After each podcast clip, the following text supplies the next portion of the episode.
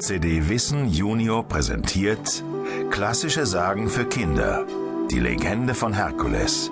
Gelesen von Frank Engelhardt.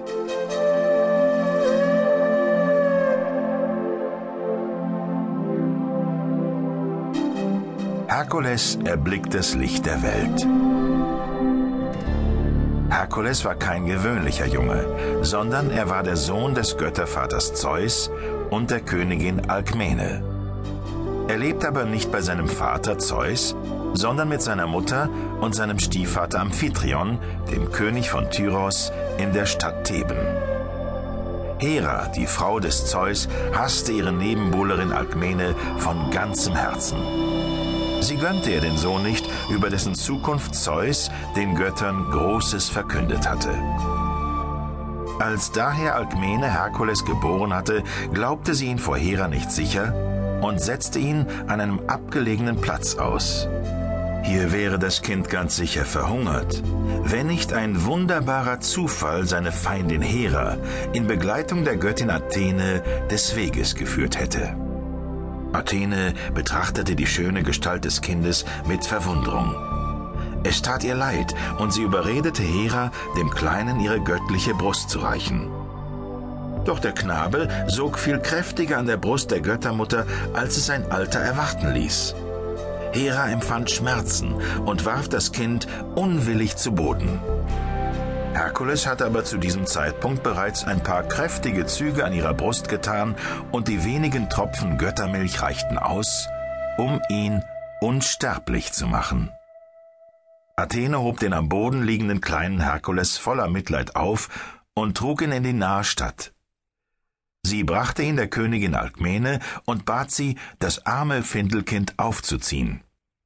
Alkmene erkannte ihr Kind sofort und legte es freudig in die Wiege. Aber auch Hera blieb nicht verborgen, wer an ihrer Brust gelegen hatte und wie leichtsinnig sie den Augenblick der Rache hatte vorübergehen lassen. Sogleich schickte sie zwei entsetzliche Schlangen aus, die das Kind töten sollten. Sie krochen in Alkmenes Schlafgemach, und noch ehe die Dienerinnen und die schlummernde Mutter es bemerkten, ringelten sie sich an der Wiege empor und umwickelten den Hals des schlafenden Knaben. Herkules erwachte mit einem lauten Schrei und hob seinen Kopf. Dann tat er etwas ganz Unglaubliches. Er packte mit jeder Hand eine Schlange am Genick und erstickte beide mit einem einzigen festen Griff. Jetzt hatten auch die Dienerinnen die Schlangen bemerkt. Ihre Furcht aber hielt sie von der Wiege fern. Auch Alkmene war vom Schrei ihres Kindes erwacht und sprang mit bloßen Füßen aus dem Bett. Um Hilfe rufend stürzte sie auf die Wiege zu. Nun traten auch die Palastwachen bewaffnet in das Schlafgemach. Auch König Amphitryon, der seinen Stiefsohn über alles liebte, eilte erschrocken herbei. Er stand ungläubig vor der Wiege und hörte, was geschehen war. Er empfand sowohl Stolz als auch Entsetzen angesichts der unerhörten Kraft seines Stiefsohnes.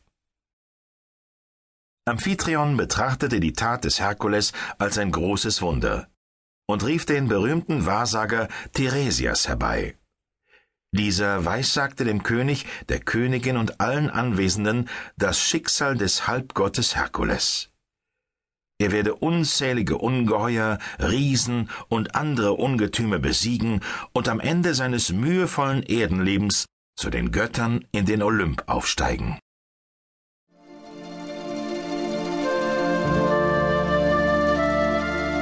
Herkules wird zum Helden erzogen. Als Amphitryon das Schicksal seines Sohnes aus dem Mund des Sehers vernommen hatte, beschloss er, ihm eine würdige Erziehung zuteilwerden zu lassen. Er ließ die berühmtesten Helden Griechenlands zusammenkommen, um den jungen Herkules zu unterrichten. Er selbst unterwies ihn in der Kunst, einen Wagen zu lenken. Den Bogen zu spannen und mit Pfeilen zu zielen, lehrte ihn Eurytos. Im Ringen unterwies ihn Harpalykos. Castor unterrichtete ihn in der Kunst, im Kampf zu fechten. Der Greise Linos lehrte ihn den Gesang und das Spiel auf der Leier.